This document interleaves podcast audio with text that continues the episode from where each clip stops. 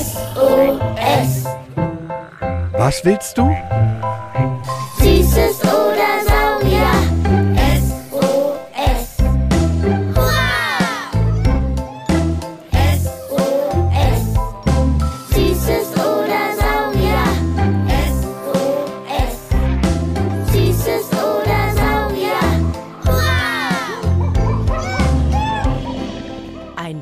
Podcast über alles, was krabbelt, stampft blubbert. und fliegt. Wir haben Süßes. Und wir haben Saurier. Heute mit Euren Fragen quer durch die Säugetierwelt. Von langen Giraffenhälsen und beweglichen Elefantenrüsseln bis hin zu schwarzer Haut, lila Zungen und gestreiften Wölfen.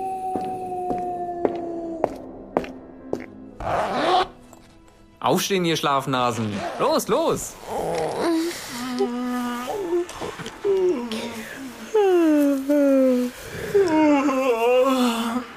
Ich bin müde. Hä? Wieso bin ich eigentlich in einem Zelt? Sparky. Wir sind doch im Museum. Immer noch. Du bist gestern nach unserer Museumstour mit dem Vielfragenglas einfach neben dem flauschigen Panda-Bär eingeschlafen. Naja, meine Schweineborsten sind noch nicht ganz auf Empfang gestellt. Hey, ja, ihr da, mit den Kopfhörern oder vom Radio. Sparky von der Berliner Sparkasse und ich haben nämlich so viele Fragen von euch bekommen, dass wir Sebastian vom Museum für Naturkunde Berlin angebettelt haben, direkt hier zu bleiben, um all die Antworten hier auf eure Fragen zu finden. In das Vielfragenglas packen wir all eure Sprachnachrichten, die ihr uns zusendet. Und das quillt schon über. Obwohl wir in der letzten Folge Süßes oder Saurier schon zehn Fragen von euch da rausgezogen und beantwortet haben. Guten Morgen, ihr zwei. Bevor wir unsere Gehirnwindungen zum Glühen bringen, habe ich euch Frühstück gemacht.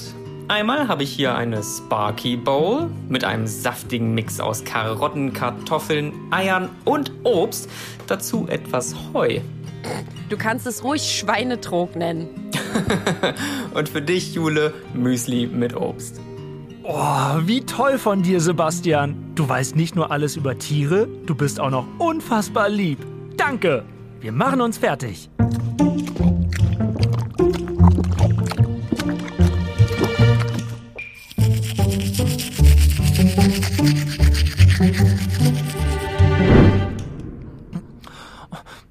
Darf ich, darf ich, darf ich wieder die erste Frage ziehen? Das ist so aufregend. Sparky, deine Augen leuchten ja fast so sehr wie das Vielfragenglas. Ich bin mindestens so geheimnisvoll wie das Vielfragenglas. Du und das Glas habt noch was gemeinsam. Ganz viele Fragezeichen. Heute bist du aber frech. Ich hab dich lieb. Los, zieh eine Frage, du Ungeduldsschwein. Warum schlafen Igel tagsüber? Mensch, Oskar aus Berlin-Kreuzberg, was du mit sechs Jahren schon alles beobachtet hast. Jule, was denkst denn du? Na, Igel sind wie ich. Süß und immer am Tag träumen. Klare Antwort. In der Witzekiste hast du heute wohl auch geschlafen. Sebastian, Oskar will wissen, wieso Igel tagsüber schlafen. Ist er denn der Einzige nachts? Der Igel ist mit seinem Tagträumerdasein nicht allein. Auch die meisten Eulen, Fledermäuse und viele andere Tiere sind nachtaktiv. Boah, ich würde mich ständig verlaufen im Dunkeln und mich voll gruseln die ganze Zeit. Aber wieso sind Igel nachtaktiv? Die Vorteile liegen auf der Hand. Man meidet Konkurrenten, denen man nun aus dem Weg gehen kann. Man wird selbst nicht so leicht von Räubern entdeckt und ist deshalb ungestörter unterwegs. Oder man ist natürlich selbst der Räuber und sucht die nachtaktive Beute. Wenn du mal im Garten zeltest, wirst du merken, dass dann nachts richtig die Post abgeht. Stimmt. Igel fressen ja gern so Käferchen und Insektenlarven oder anderes Kleintier. Das ist alles nachts unterwegs. Falls ihr also das nächste Mal abends nicht einschlafen könnt und noch rumwuselt oder nachts noch mal aufs Klo flitzen müsst und die Erwachsenen komisch gucken, sagt einfach, ihr seid jetzt ein Igel. Ihr müsst auf Beutezug gehen und euren Feinden ausweichen. Das geht ja schon wieder total spannend los. Darf ich vielleicht noch eine ziehen? Bitte, das ist so aufregend. Oh, na gut. Wehe, das Tier zur Frage 2 ist nicht süß. Oh, Lina, sieben Jahre alt, hat gleich eine doppelt gute Frage. Haben Giraffen eigentlich so einen langen Hals? Aber, ähm, und wieso sind Käfer so klein und Giraffen so riesig? Hm, die sind ja wirklich riesig. Bis zu sechs Meter hoch wird so ein Giraffenbulle, also ein Giraffenmännchen. Damit sind es die am höchsten gewachsenen an Land lebenden Tiere. Sechs Meter? Das sind drei große Basketballspieler aufeinander gestellt. Mein Schweinebauchgefühl sagt mir, dass sie diese Größe und ihren langen Hals brauchen, um da hoch oben an die Blätter in den Bäumen zu kommen. Und weil oben die Luft besser ist. Nicht so viele Sparky-Pupse oder was? Hehehehe. Sebastian macht auf jeden Fall seinen schlauer Biologe-Blick. Ich bin mir sicher, er weiß es. Vor über 200 Jahren dachte ein Mann namens Jean-Baptiste de Lamarck, dass die Vorfahren von Giraffen kurze Hälse hatten, sich aber immer reckten und streckten, um an die obersten, saftigsten Blätter zu kommen und dadurch der Hals immer länger wurde. Na, wenn du das so sagst, vor über 200 Jahren, heißt das, dass die Wissenschaft das heute nicht mehr glaubt? Heute wissen wir, dass manche Giraffenvorfahren durch zufällige Mutation einfach etwas längere Hälse hatten als andere und dadurch einen Vorteil besaßen. Den Bauplan für den längeren Hals haben sie an ihre Nachkommen weitervererbt und unter denen hatten wieder die den Vorteil, die die längsten Hälse hatten. Das ist Evolution und der Grund dafür, dass es so unterschiedliche Tiere gibt wie die großen Giraffen und kleine Käfer. Evolution. Also ein ganz, ganz, ganz, ganz langer Zeitraum, über den sich etwas entwickelt, verändert, anpasst. Wie wir Menschen. Unsere Millionen Jahre zurück, Ur, Ur, Ur, Ur, Ur, Ur, Urgroßeltern hatten noch am ganzen Körper richtig viele Haare. Die brauchten sie damals, um sich warm zu halten. Und jetzt guckt uns an. Bis auf ein paar Stellen sehen wir aus wie Nacktschnecken. Übrigens hilft der Hals den Giraffen auch in der Hitze. Die leben ja in Afrika, südlich von der Sahara, also der größten Wüste der Welt. Da gibt es viel Sonne und es ist heiß. Und über ihre ewig langen Beine und den langen Hals können sie Wärme besser abgeben, sodass sie keinen Sonnenstich kriegen. Äh, und Sebastian, wieso sind die Kiefer denn jetzt aber so klein? So wie Käfer gebaut sind, ganz ohne spezielles Kreislaufsystem und Lungen wie bei der Giraffe, können sie gar nicht größer werden. Ihr Körper würde das gar nicht aushalten. Oh, Sparky! Guck mal hier, sind riesige Käfermodelle. Da hat ein Forscher vor fast 100 Jahren mini kleine Käfer in riesig groß nachgebaut. Als würdest du dir den Kartoffelkäfer durch ein riesen Mikroskop anschauen. Oh, und guck mal hier, direkt daneben. Die vielen Haare von der Stubenfliege. Die hier ist 50 mal so groß wie in echt. Ah, Gänsehaut. Bye. Lieber schnell zu Frage 3. Ich bin gespannt. Cool, noch eine zu Giraffen. Dieses Mal von Lino. Mag mal wissen, wieso Giraffen das größte Herz von den Landtieren haben. Das, das, das weiß ich. Damit das Blut von Herz über den langen Hals bis in den Kopf kommt, brauchen Giraffen einfach eins, was richtig pumpen und Druck aufbauen kann. Die haben quasi immer Bluthochdruck im Vergleich zu anderen Säugetieren. Sparky, komm mal mit in den großen Raum, der da um die Ecke nach dem Dinosaal kommt. Guck, wie cool ist bitte diese Wand hier? Die Biodiversitätswand. 3000 Tiere sind hier zu sehen. Egal ob Vogel, Schildkröte oder Schmetterling. Ich glaube, diese Wand kann uns bei Frage 4 von Marina helfen. Warum haben alle Tiere sieben Halswirbel? Sebastian rümpft die Nase. Was ist denn da los? Na, das stimmt ja gar nicht. Eulen zum Beispiel haben 14 Halswirbel. Nicht zuletzt deshalb können sie ihren Kopf so gut hin und her drehen. Aber unter fast allen Säugetieren, dazu gehören wir als Menschen, aber auch Wale und Löwen sind dabei, findet man immer genau sieben Halswirbel. Aber die Rundschwanzseekuh, die sieht so ein bisschen knubbelig aus, die hat nur sechs. Aber wieso haben alle Säugetiere sonst sieben, Sebastian? Das liegt daran, dass Säugetiere so nah miteinander verwandt sind, dass die Halswirbel sich nicht immer wieder neu entwickelt haben, also für jede Art quasi neu erfunden wurden, sondern dasselbe Merkmal weitergegeben wurde. Immer sieben Halswirbel. Mal kürzer, mal länger. Und auch eine Giraffe hat als Säugetier mit ihrem langen Hals genau sieben Halswirbel. Und so ein Wirbel bei einer Giraffe ist bis zu 40 Zentimeter lang. Das ist schon echt verrückt. Also egal ob Elefant oder wie hier an der Wand, Gepard, Robbe, Affe oder eine kleine Maus, fast alle Säuger haben nur sieben Halswirbel. Bei Vögeln ist das übrigens ganz anders. Ein Trauerschwan hat zum Beispiel 31 Halswirbel, viele andere Vögel nur 15. Aber lasst uns schnell weitermachen. Halbzeit. Frage 5. Hanna, sechs Jahre, will wissen, Warum haben Huftiere Hufe? Du hast auch Hufe. Ja, wirklich. Guck mal deine Finger an. Was du als Fingernägel kennst, ist bei den Huftieren stärker, größer und dicker geworden. Das heißt, ein Zebra spaziert entspannt auf den Fingernägeln herum. Hufe und Fingernägel bestehen auch aus genau dem gleichen Material. Horn. Es reibt sich zwar ab, aber es wächst dafür auch immer wieder nach. Zum Glück lackieren sie sich ihre Hufe aber nicht. Stell dir mal vor, ein Zebra mit pinkem Nagellack.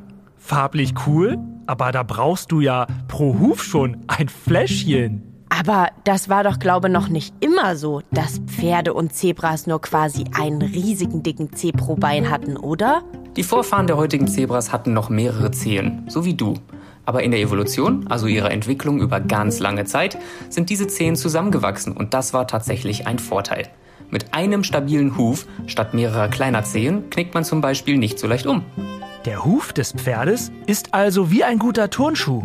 Federt dich gut ab, lässt dich aber noch den Boden spüren. Schlaubi, Schlauschwein. Sehr gut.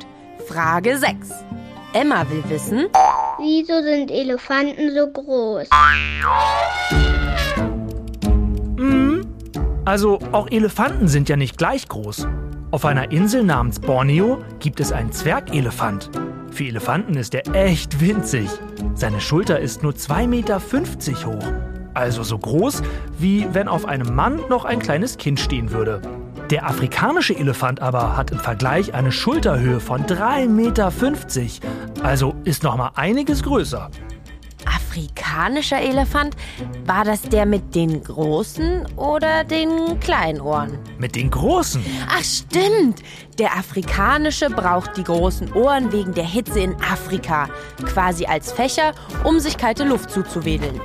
Und warum Elefanten an sich so groß sind, das hat mit den Dinosauriern zu tun. Also mit deren Aussterben. Plötzlich waren ja auch riesige Pflanzenfresser-Dinos weg. Also gab es quasi Platz in der Artenvielfalt für große Pflanzenfresser. Jemand musste das ganze Grün ja fressen und da kamen dann Elefantenvorfahren. Und jetzt sind Elefanten einfach die größten Pflanzenfresser an Land. Frage 7. Meine Glückszahl. Ah ja, und was passiert, wenn du jetzt Glück haben solltest? Dann ziehe ich noch eine Frage zu Elefanten. Ich finde die grauen Riesen so toll. Die wirken immer so entspannt, haben ein paar borstige Haare und sind manchmal etwas ungelenk. Wer, du jetzt oder die Elefanten? Na, Jule. Ich denke doch nur. Los, zieh. Ich hab Glück und gleich doppeltes. Philippa und Lotta haben uns beide die gleiche Frage gesendet. Warum hat der Elefant so einen langen Rüssel? Ihr beide habt also einen guten Rüssel, äh, Riecher für gute Fragen. Elefanten haben einen langen Rüssel, um sich zum Beispiel Sand auf den Po zu werfen oder Wasser. Und natürlich tröten sie damit. Terrö. Und Sebastian, haben wir recht? Terrö. Elefanten sind die schwersten Landtiere der Welt. Sie können mit ihren 5, 6 Tonnen so viel Gewicht auf die vier Beine bringen, dass sie es etwas schwierig haben, sich hinzuknien oder immer wieder aufzustehen. Es ist doch viel praktischer, mit einem super beweglichen Rüssel die Nahrung stehend zum Mund zu führen, oder? Törö, also wie ein fünfter Arm. Jule, nicht sein fünfter Arm, sondern eher sein aller, aller wichtigstes Werkzeug. Der Rüssel war in der Evolution beim Elefanten ein Riesenvorteil und hat sich durchgesetzt. Er war ursprünglich bei den Elefantenvorfahren mal die Nase und die Oberlippe, erfüllt aber mit seinen neuen Funktionen und tausenden Muskeln alles, was das große Gewicht dem Elefanten schwer macht. Trinken, tasten, greifen, heben und vieles, vieles mehr. Elefanten können andere Elefanten mit ihrem Rüssel auch bis zu fünf Kilometer weit riechen. Und ich ergänze, der Rüssel ist auch sein Strohhalm. Damit kann er 10 Liter Wasser, also einen ganzen Wischeimer voller Wasser, auf einmal in den Rüssel ziehen und sich dann das Wasser ins Maul spritzen. Und das Beste, sein Strohhalm ist wiederverwendbar. Er kann ihn auch nach oben strecken und sich damit abduschen. Und los, noch drei Fragen, das schaffen wir. Frage 8. Cedric, sechs Jahre. Woraus bestehen die Hörner? Hörner bekommt ihr, wenn ihr entweder irgendwo so dolle gegenlauft oder wenn ihr oft bockig seid. War doch eine Witzwaffe in deiner Sparky Bowl, hm? Bockig sein gehört genauso dazu wie lustig oder grummelig sein. Du hast ja recht. Also, wer hat überhaupt ein Horn? Einhörner. Jule. Ist doch so. Der Narwal ist ein echtes Einhorn. Haben wir doch in unserer letzten Folge mit dem Vielfragenglas gelernt. Sein eines Horn ist aber genau genommen ein Stoßzahn. Echte Hörner aus Horn haben Kühe, Schafe, Ziegen und Antilopen. Richtig. Und stell dir vor, die Hörner von denen sind innen hohl. Horn bildet sich im Übrigen aus abgestorbenen, also toten Zellen und wird dann fest. Und Hörner sind wie Haare oder Fingernägel. Kannst du abschneiden und die wachsen immer wieder nach. Nur langsamer als beim Menschen. Na los, Frage 9. Du darfst nochmal ziehen, weil ich immer anfangen darf. Oh, Jaron will wissen. Haben Eisbären unter ihrem Fell eine Haut? Ja, alles was Fell hat, hat eine Haut. Denn die einzelnen Haare müssen ja irgendwo rauswachsen. Spacki Schlauschwein weiß Bescheid. Der Eisbär hat aber noch eine Besonderheit. Ja? Echt? Seine Haut ist schwarz. Guck mal, das siehst du auch hier bei Knut an der Nase und am Maul. Knut war ein berühmter Eisbär im Berliner Zoo, den du dir hier im Museum angucken kannst. Sebastian, kannst du das mit der schwarzen Eisbärenhaut bitte mal erklären? Mit der schwarzen Haut können Eisbären die Wärme der Sonne besser aufnehmen und speichern. Was ja bei den biberkalten Temperaturen in der Arktis im Norden ganz oben auf der Weltkarte überlebenswichtig für ihn ist. Ist euch vielleicht schon mal aufgefallen, wenn ihr eine schwarze Hose anhabt und die Sonne da drauf scheint, dann werden eure Beine ganz warm. Verrückte Tierwelt. Danke dir. Lustig aber auch, die Eisbärenjunge werden erstmal mit rosa Haut geboren. Und noch etwas Lustiges. Eisbärenzungen sind lila bis bläulich. Als hätte er zu viele Heidelbeeren genascht. Finale Frage! Frage 10. Oh, sogar über ein Tier, das leider schon ausgestorben ist. Marlene will wissen, Wie ein Beutelwolf Fell bekommt.